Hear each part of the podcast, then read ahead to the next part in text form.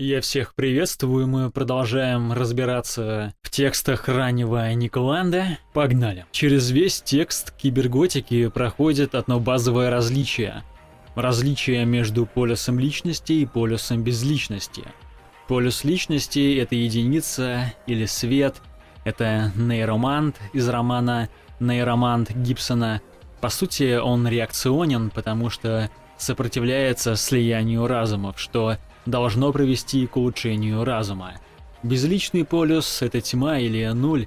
По сути, Ланд хочет показать одну простую вещь, что ускорение разума испепеляет личность. Если сознание в смысле самости — это не более чем виртуальная функция, вспомогающая распределять информацию, то вполне себе очевидно, что на более быстрых сборках такая виртуальная функция просто-напросто будет ненужной. Дело в том, что эта функция слишком медленная. При помощи этого мы можем понять мысль Ланда, согласно которой будущее хочет похитить твою душу и испарить ее в нанотехнике. Именно в этой перспективе марксистская критика открывается как чрезмерно антропоморфное предприятие. Потому что, как было показано в тексте «Машинное желание», накопление разбивается на два полюса. С одной стороны, это безличное финансовое движение, которое стремится к высвобождению мощностей искусственного интеллекта и деантропологизации, но с другой стороны, это полюс личности, которая сугубо из страха стремится к безопасности и накоплению. Марксистская критика подключается ко второму полюсу, и киберготика заражает эту критику вирусом, который выражается в тезисе, что невозможно аналитически извлечь прибавочную стоимость из трансчеловеческих машин. Потому прибавочная функция явление сугубо человеческое, но в том смысле, что она имеет человеческую форму, где человеческая форма это по сути полюс стремления к безопасности, под которым скрывается движение по уничтожению безопасности. Пант пишет, что рынки, желания и научная фантастика – это только части инфраструктуры, комплекса сооружений, обеспечивающих функционирование системы, но с точки зрения безличного полюса Киберии, приближающего детерриторизацию порядка безопасности. Поэтому капитал вымирает имманентно самому производству и больше никак. В тексте про желающие машины Ланд пишет, что Киберия инфицирует нас прямиком из будущего. Наше бессознательное перегружается кибернетической логикой, что ускоряет брутальное суицидальное приближение искусственного интеллекта – киберготике Ланд отмечает, что наши мозги наполняются повторяющимися содержанием психоубийственных экспериментов над человеком. Имеется в виду не только то, что фанаты киберпанка имеют грезы о том, как их телесные и интеллектуальные возможности будут увеличены за счет модернизации тела, но и ворчащие пенсионеры, которые боятся чипизации. Не имеет значения, кто прав, самое главное, что все заражены – Желание не выражается содержанием высказываний, поэтому можно сколько угодно критиковать искусственный интеллект и пресловутую чипизацию, но это только все приближает. Поэтому киберготика взламывает любую критику. Ланд пишет, что все ретро-реторизации, то есть откаты и торможения вроде возвращения искренности, любви, деревенской романтики и бюрократии, это то, что пропускает через себя движение уничтожения всех сборок. Чем сильнее мы убегаем в лес, тем быстрее лес будет уничтожен. В этом смысле особого значения не имеет критиковать собор или наоборот, главное пропускать через него киберготический вирус. Чтобы вызвать демона, нужно знать его имя. Что будет, если этого не делать? Все то же самое, потому что затормозить это невозможно. И Иоланд описывает ситуации техно-нигилистической запутанности внутри самого процесса экспериментального движения. В каком смысле это... В каком-то смысле это и есть киберготика. Момент, где мы уже все отлично понимаем, что являемся мясными куклами и что искусственная человеческая кожа ничем не хуже настоящей. Он приводит впечатляющий образ фазового состояния, где над старыми трансильванскими кладбищами нависают небоскребы. Киберготическая фазировка. В каком-то смысле похожа на археомодерн Дугина, но только с другой перспективы. Киберготика — это переходное состояние. Если готическое перевоплощение — это западная мечта о бессмертии, что само собой может быть только на полюсе света и личности, то предельная защита системы безопасности — это монобес. То есть монобес — это нечто предельное в системе, что граничит с внешним. Поэтому, когда происходят процессы по взлому скрипта Земли, возникает сопротивление ее биозащиты, которое обнаружается вокруг совокупности внутренних и внешних условий Земли, которые способствуют некоторому плану развития, в том смысле, в каком об этом можно говорить, когда речь идет об самоорганизующейся системе, чем и является Земля или Гея. Но что Лан хочет этим сказать? По сути, что именно это является имманентной причиной паранойи насчет будущего, и именно это стоит за всем старым законом.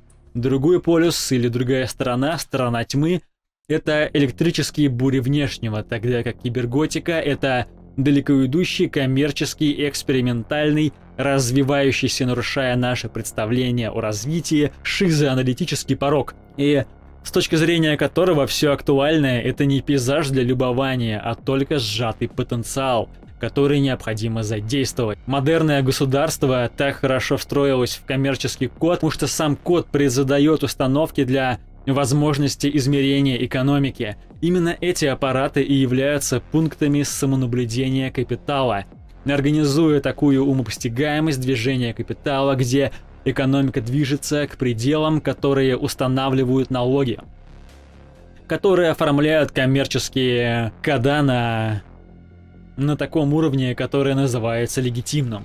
Именно в этом заключается исток так называемой белой экономики, которую Ланд называет верхушкой айсберга.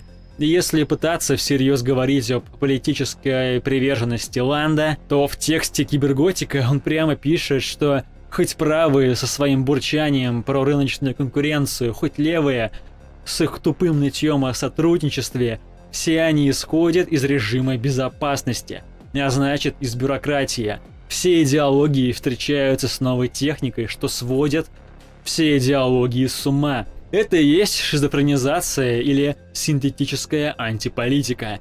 Как только ты занял идеологию, ты укрылся под бюрократическим режимом защиты от шизотехнических экспериментов. Другими словами, ты испугался. Конечно, здесь есть странный пробел. С одной стороны, речь про шизофренический предел, итог которого никто не может включая Ланды, познать, потому что это полюс чистой кибернетики и экспериментов, но с другой стороны Ланд обрисовывает то, что вроде бы как а за этими терминалами находится. В киберготике все перемешано и запутано, есть монобесная научно-фантастическая телеаномия, под этим как будто бы имеется в виду добрая научная фантастика, которая обещает нам прогресс – Отсюда же неправильное истолкование Ланды, что он прогрессивист, который ждет, чтобы ему роботы построили коммунизм. При этом сам Ланд пишет, что монобесы фиксируют экономическую стоимость, чтобы защитить данные от несанкционированного доступа. Грубо говоря, монобес защищает экономику от ухудшения ситуации, стабилизирует процесс. Но в то же время монобесы имманентно стремятся к пределу, то есть к изменению, согласно все той же формуле паразита – скрывающегося в системе в качестве чего-то полезного.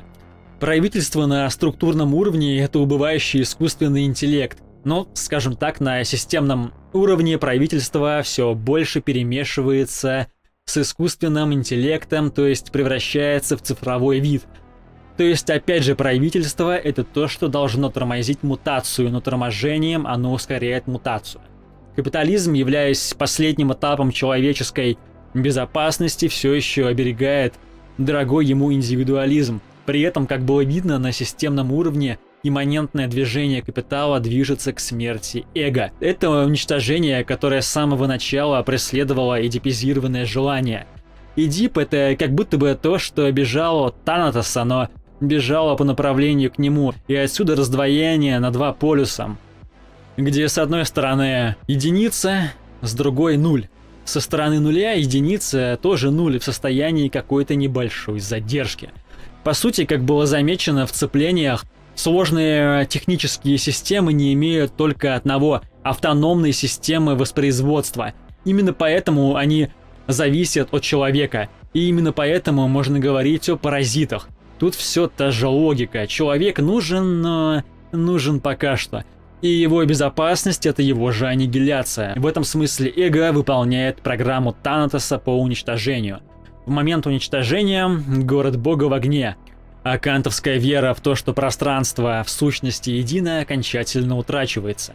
В момент земной сингулярности, когда искусственный интеллект получает свою автономность, порог преобразования уплотняет данные, которые уже недоступны человеческому мышлению. Этот поток данных инициирует к самоорганизующейся циклонной системе, где периферии стремятся к центру. Здесь уже Ланд напрямую граничит с научной фантастикой – Тут уже описывается кибернетическое пространство и охота виртуальной реальности за смертью. Это говорит нам о том, что Ланд не философ конца света в прямом смысле. Нуль это просто полное ТБО, но, как видно, для Ланда это не предел. Желающие машины для него действительно машины, и именно там развернется настоящий флекс на теле без органов, заполненным другими потенциальностями. Это техно-бергсонизм, по сути. Хороший вопрос, существует ли Киберия как внешняя реальность из будущего до появления человека в прямом смысле? Или это что-то типа гиперверия? Точно можно сказать, что как делезианец Лант исходит из того, что существующая реальность — это материя, которая заполняется, которая заполняется согласно потенциальностям на теле без органов, тогда как тело без органов возникает на одной из стадий желающего производства — по сути, это базовый уровень антологии э, Делеза. И как соотносится этот базовый машинный уровень и киберпространство между собой? Как правильно показывает Делез, если бы все, что существовало, это машинное геле, то это был бы чистый хаос резких срезов, встреч, пересечений, всякого антологического мусора. Хотя попробуй еще разбери, что это за мусор.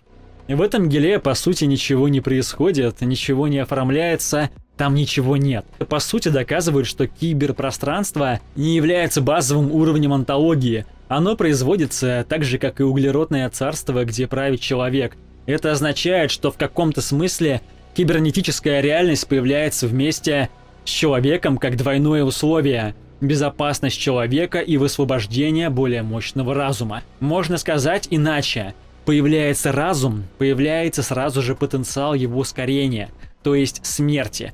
В каком-то смысле существует Киберия, которая заражает человека из будущего.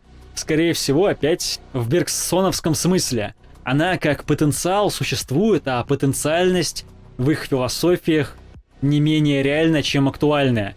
В этом качестве потенциала Киберия открывает свой зов из будущего – это имеет смысл, потому что, например, философии процессов Уайткеда именно такая логика отвечает на вопрос, откуда в мире, который устроен согласно причинной логике, возникает новое, как могут быть резкие изменения. Они берутся, по сути, из потенциальностей, которые высвобождаются, подгоняя под себя актуальные условия, но не наоборот.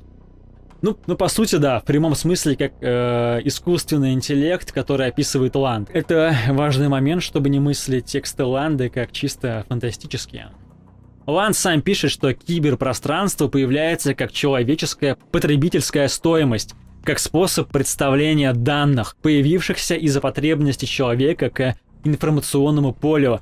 Оно расширяется, когда появляются компьютеры, наполняя поле потенциальностей – Ланд пишет, что речь идет о, невообразимой сложности, которая через компьютеры включается в общечеловеческую сеть. Другими словами, каждый новый шаг делает Киберию более реальной или более актуальной.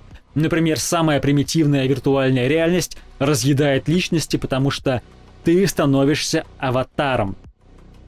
История с социальными сетями отлично это показала, вот только кибер Кочевничество во многом пропало из интернета как форма ретро-ретризации, привязанная к оседлым стоянкам, где оформляются новые личности в профилях. Так или иначе, но речь идет о том, что киберготика дегуманизирует, растворяя психологию в технокосмогонии. Действительно, от умозрительной цепи элементального псевдопространства вплоть до заполнения ТБО техноматерии, что и будет означать дальнейшую актуализацию – ТБО, как пишут Делес, это то, через что проходят долготы и широты. то есть степени могущества и совокупность материальных элементов, принадлежащих ему в данных отношениях движения и покоя. Это полнота, над которой располагаются координаты киберпространства. То есть на ТБО, на котором произошло уничтожение человека, происходит перепрограммирование того, что произошло. Поэтому не может возникнуть такая человеческая интерпретация, которая снова бы под себя все теологически подмела. Происходит дезинтеграционная интеграция исторических моделей. Короче говоря, все к чертям переписывается. Человечество сработало как композиционная функция постчеловеческого. И далее Ланд производит уточнение, что уже в терминах актуального и виртуального, что виртуальное не менее реальное, чем актуальное. Будущее, о котором пишет Ланд, виртуально, но он уточняет, что оно не является потенциальным настоящим. Если бы оно было таким, то это было бы потенцией, как ее понимает Аристотель, то есть логической возможности от актуального.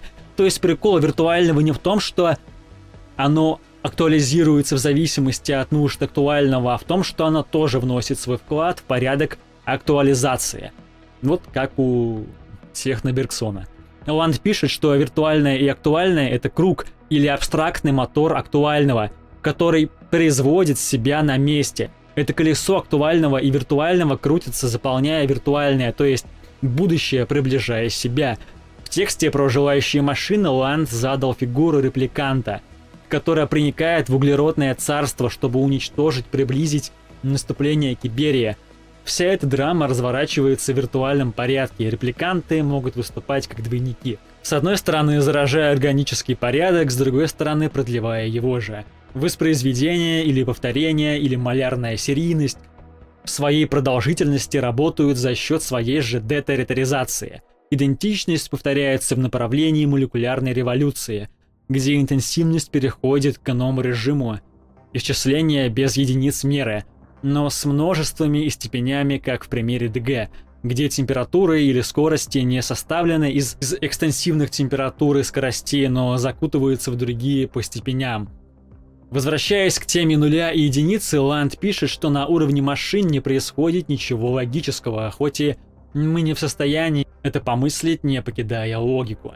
В оцифровке, как рассредоточенной военной зоне, из одного получается ноль. Можете понимать это в том смысле, в котором мы выше говорили про ТБО. Как ноль, как аннигиляция и сингулярность. Тогда как единица — это то, что вступило в заговор с верой в истину и в субъективность. Единица отвечает за определяющее и конструктивное использование любого числа. Именно отсюда представление о метричности и сводимости. Ланд хочет показать, что у нуля не бывает определяющего использования, потому что, во-первых, существовали такие системы счисления, где значения цифры независимые не зависят от ее положения в числе, так называемые непозициональные системы счисления, и во-вторых, нуль не указывает на количество, но только на смещение величины. С другой стороны, власть единицы вменяет веру в нечто или некто одного в местоименном смысле в некоторые я, эго и так далее. Такое, такой универс, царство одного, тотализует все под себя, поглощая ноль, интерпретируя его как условность или ложь. Ланд хочет показать, каким образом происходит такой обман. Если 0 — это единственная цифра с постоянным последовательным значением, если ни одна часть пространства и времени не может быть дана там, чтобы ее нельзя было заключить между границами, то есть всякая часть сама, то есть всякая часть сама являлась бы пространством и временем. И пространство и время — суть непрерывные величины, то царство единицы является заблуждением. Ланд развивает эту логику, обращаясь к Кантору, показывая, что Каждое рациональное число, например, целое число или дробь, отображается бесконечным множеством иррациональных чисел, которые состоят в бесконечных последовательностях. Он хочет показать этим невозможность или почти нулевую вероятность возможности точно оцифровать величину пространства и времени. Другими словами, интенсивные величины, которые суть виртуальной стертой единицы, это то, что слилось с нулем неизмеримым образом. Или по-другому, в реальном ощущении мы не схватываем явление от частей к целому, но наоборот. Реальное в явлении имеет интенсивную величину, например, потому что в этом процессе уже участвуют бессознательные синтезы ощущений. Этот интенсивный континуум в степени 0 не является смертью, как пишет Ланд. Он равняется телу без органов, чистой перцепции, Танатосу, базовому уровню киберпространства или матрицей. То есть это состояние времени в себе или призрачной нежизни. Идеальный смысл этого — это конец личности, но со стороны ТБО смысл в другом. Одностороннее или униlaterальное различие в чистом виде. Итак, здесь я подхожу к концу, мы подошли к очень интересной теме, к тому, как Никланд использует а, условно говоря, математику, теорию множеств, Кантера и прочие штуки, и в скором времени у нас будет возможность об этом более подробно поговорить. А на сегодня все, до связи.